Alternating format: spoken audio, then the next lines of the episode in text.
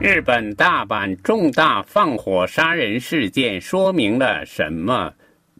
十二月十七日，日本大阪市北新地的一栋大楼四楼的心理内科诊所起火，并造成二十五人遇难。警方十九日宣布。已确认就诊的六十一岁职业不明的古本胜雄为该案放火涉嫌人。据悉，当天火势从四楼的这家医院西梅田心理与身体诊所开始蔓延，有二十八人受伤。到目前为止，确认其中二十五人已经死亡。古本胜雄曾在诊所就诊，在事发前购买了汽油。目前他受伤昏迷，住在医院，尚未被逮捕。据称，古本在诊所入口附近撒了一个装有汽油液体的纸袋，并以某种方式点燃了它。古本在纵火后自己投身火海。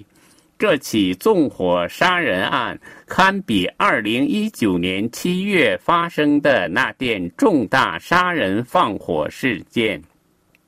2019年7月18日上午，日本知名动漫公司京都动画京阿尼第一工作室遭人为纵火，火灾直接导致34人死亡。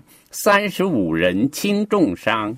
据东京消防厅称，直到一九七六年，香烟是。该管辖区火灾的重要原因，但自1977年到2018年，纵火一直是火灾的首要原因。纵火案连续42年居火灾原因榜首。从全日本看，日本纵火案多发。在2016年之前，纵火是日本火灾的第一大原因。但自从2017年以来，一直排在第二或更低，但每年仍发生约2700多起纵火案。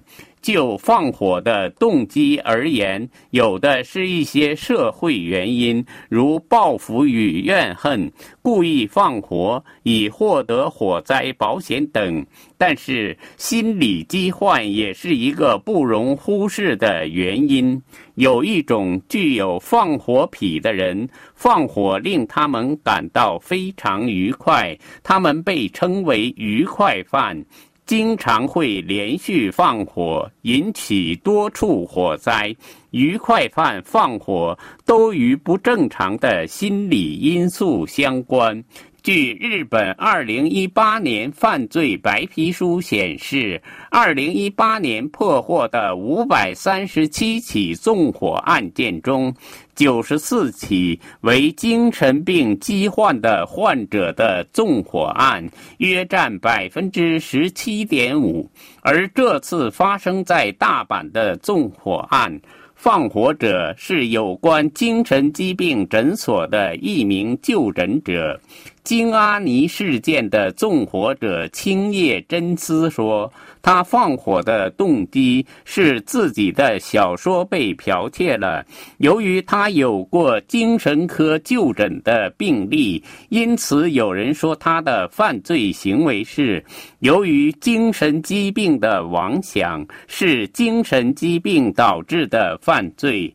不过，通过精神鉴定，认为他是有。”责任能力的，但是不能否定，精神疾病是日本放火案多发的一个重要原因。以上东京专栏由法广特约记者楚良一转播。